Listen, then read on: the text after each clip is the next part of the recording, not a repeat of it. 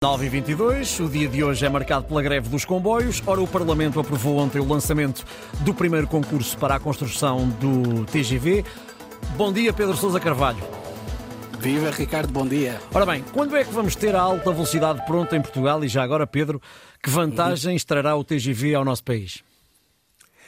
Uh, de uma forma muito sintética, Ricardo, eu, eu, diria que se tudo correr bem, uh, nós vamos ter uma parte importante do TGV pronta uhum. a partir de 2028, uhum. ou seja, daqui a cinco anos. Uhum. Sobre as vantagens que trará ao país, obviamente que o objetivo principal é encurtar distâncias. Nós vamos poder fazer, portanto, Lisboa, Porto de comboio em uma hora e 15 minutos, contudo que isto obviamente implica em termos de comodidade e em termos de desenvolvimento económico. Uh, isto, obviamente, e usando aqui, se quiseres, a analogia dos comboios, se tudo correr sobre rodas, que é coisa que não tem acontecido em Portugal.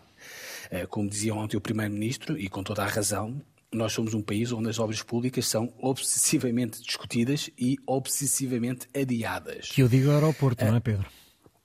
Que o diga o aeroporto, precisamente há 50 anos a discutir o aeroporto e também já estamos há mais de 20 anos a discutir o TGV, atenção, então, para lá caminhamos. Enfim, veremos se é desta que as obras, portanto, vão mesmo avançar, eh, sendo que desta vez, Ricardo, nós temos um incentivo importante, como esta obra, portanto, vai ter ajudas comunitárias, Portugal vai ter prazos para cumprir, por exemplo, eh, se o primeiro troço que ligará, portanto, Porto a Soura, no, no distrito de Coimbra, não estiver pronto até 2028, Portugal arrisca-se a perder 720 milhões de euros de financiamento comunitário. Hum.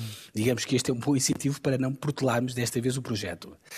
Um, a ideia, portanto, não é construir o TGV, portanto, tudo ao mesmo tempo, mas a ideia é ir fazendo, digamos, aos poucos. Esta ligação que eu falava, portanto, entre Porto e Soura, eh, quando estiver pronta, deverá eh, fazer a ligação, portanto, à linha do Norte. Ainda não será nessa altura o TGV-TGV, mas já vai dar para encurtar o tempo de viagem. Depois, alguns em 2030, faremos a ligação ao carregado e depois disso, depois de 2030, faremos a ligação entre carregado e Lisboa, que apesar da distância ser um bocadinho mais curta, é muito mais cara e mais difícil de fazer também porque estamos a falar de uma zona mais uh, densamente povoada. Uh, rapidamente, hum. perguntavas, Ricardo, que vantagens é que esta obra trará para a economia? Uh, no imediato, obviamente, na fase de construção, a ideia, obviamente, é ajudar a dinamizar a economia pela via do emprego que será criado e dos milhões que vão ser movimentados.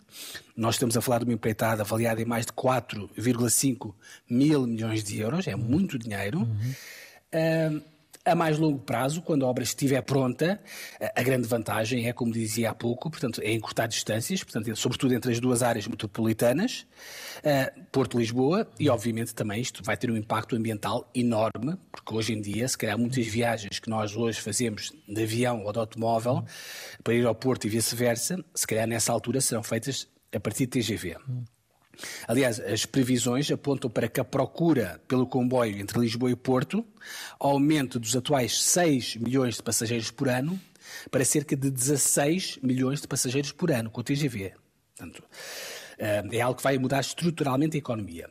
Finalmente, a última vantagem obviamente é que Portugal possa ficar ligado à Espanha pela alta velocidade, nomeadamente através da ligação Porto-Vigo, uh, se bem que neste caso aquilo que ficou combinado com a Espanha é que a obra eventualmente só fique concluída alguns em 2040. Ainda vamos ter que esperar algum tempo. Uh, enfim, Ricardo, mesmo para terminar, deixa-me só fazer votos para que desta vez a obra chegue mesmo a terreno. Uh, ontem, todos os deputados, à exceção do Chega, daqueles do Chega, portanto, votaram para que a obra avançasse imediatamente.